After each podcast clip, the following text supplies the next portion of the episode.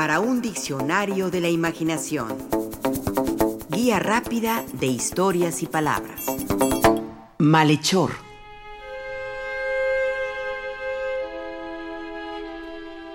Los tiempos actuales de inseguridad y violencia nos llegan a hacer pensar que vivimos en un país de malhechores, de delincuentes, de fascinerosos. No es para menos. La delincuencia organizada deja su reguero de sangre, muerte, secuestros, levantones, desaparecidos, corrupción, extorsión y violencia. Claro, la delincuencia no es nueva, ha existido desde que el ser humano coexiste con otros de su especie. Siempre ha habido ladrones, asesinos, torturadores. Siempre ha habido, a lo largo de los siglos, la presencia de los malhechores al acecho.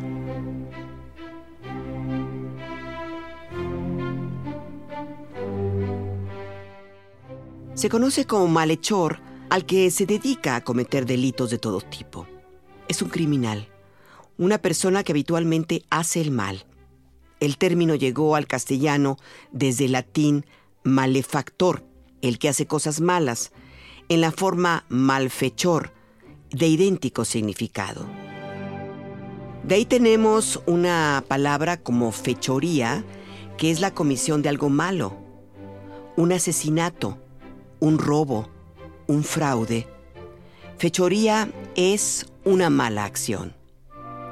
Se dice en broma que quienes se dedican a las fechorías adoran a los tres reyes magos conocidos como malhechor, gastar y va a saltar.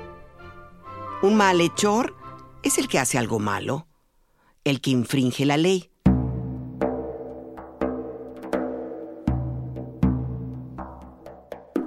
Uno de los grandes malhechores literarios es sin duda el profesor Moriarty, el archienemigo de Sherlock Holmes. Es un maestro del engaño y del disfraz, además de un hombre que utiliza su gran inteligencia para cometer toda clase de asesinatos y timos. Batman, por su parte, no sería más que un hombre ridículamente vestido con mallas, capa, máscara y los calzones por fuera, a no ser por tener que enfrentar a esos conocidos malhechores que son el pingüino, el guasón, Gatúbela y el rey Tut. ¿Y qué decir de Superman? Enfrentado a malhechores de la talla de Lex Luthor.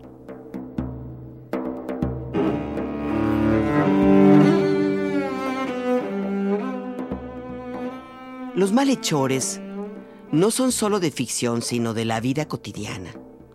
Los hay asesinos y también ladrones.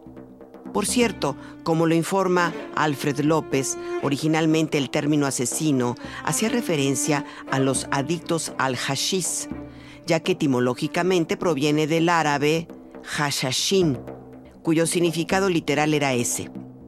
Se trataba de miembros de una peligrosa secta chi adictos a la droga y que se dedicaron a matar a numerosos personajes relevantes, políticos, militares y religiosos entre los siglos VIII y XIV.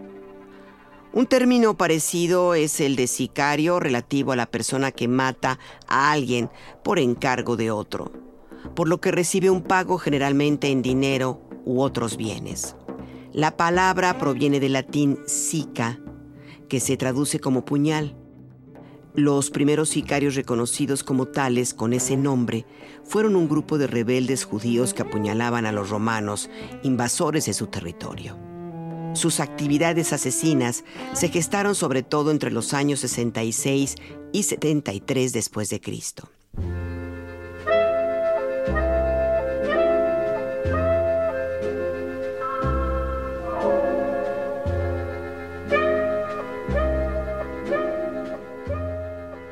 En cuanto al término ladrón, es bastante sorprendente debido a que el vocablo con el que conocemos a aquel que se dedica a robar originalmente significaba soldado. El término proviene directamente del latín latro y hacía referencia a cierto tipo de soldados contratados para custodiar mercancías o personajes importantes. La remuneración que cobraban por sus servicios era muy escasa por lo que algunos de esos latronis aprovechaban para hurtar algo de lo que tenían en custodia y de ahí que cogiesen mala fama y se llamara así desde entonces a todo aquel que se dedica a robar. De ahí que aún contamos con la palabra latrocinio, que se refiere al robo, costumbre de hurtar o defraudar a intereses de terceros, llevándose algún tipo de beneficio, comisión o favor. En términos más estrictos, el latrocinio se refiere en realidad al hurto o fraude, especialmente cometido contra bienes públicos. Los políticos o funcionarios corruptos cometen latrocinio al vaciar o sustraer algo que no les corresponde de las arcas públicas. De manera etimológica, latrocinio viene de latro, ladrón, y de cinio, actividad o acción. Así, latrocinio es la acción que ejercen los ladrones, que es hurtar, robar, sustraer del patrimonio de otros.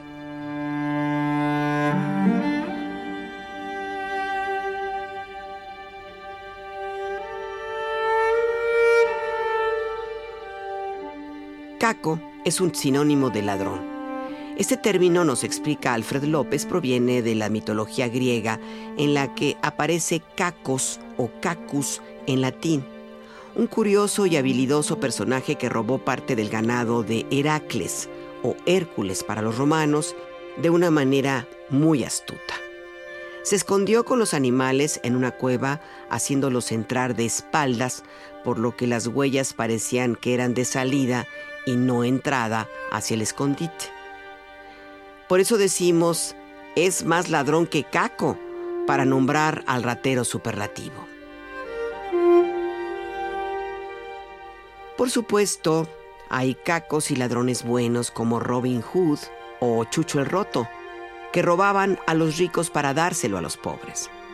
Y cacos tontos como los caquitos, los tres rateros creados para la televisión por Chespirito. Uno era el Botija, interpretado por Edgar Vivar, el Chompiras, interpretado por Roberto Gómez Bolaños, y el Peterete, interpretado por Ramón Valdés. Son cacos cómicos cuyas fechorías, por supuesto ingenuas, le salen siempre mal.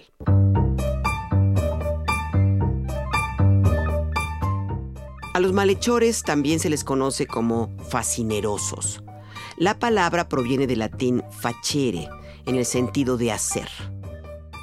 En un principio se le asignaba a quien hacía algo importante, sea una proeza o una acción militar. Posteriormente, al entrar al lenguaje jurídico, comenzó a ser utilizada para nombrar a quien ejecutaba una mala acción, es decir, algo en contra de la ley. Así, un fascineroso es quien tiene en su haber la comisión de abundantes fechorías. En la actualidad, un fascineroso hace referencia al delincuente habitual. Son los malhechores, los bandidos, los bribones, los delincuentes, los rateros, los ladrones, los rufianes, los maleantes, las ratas como también les llamamos.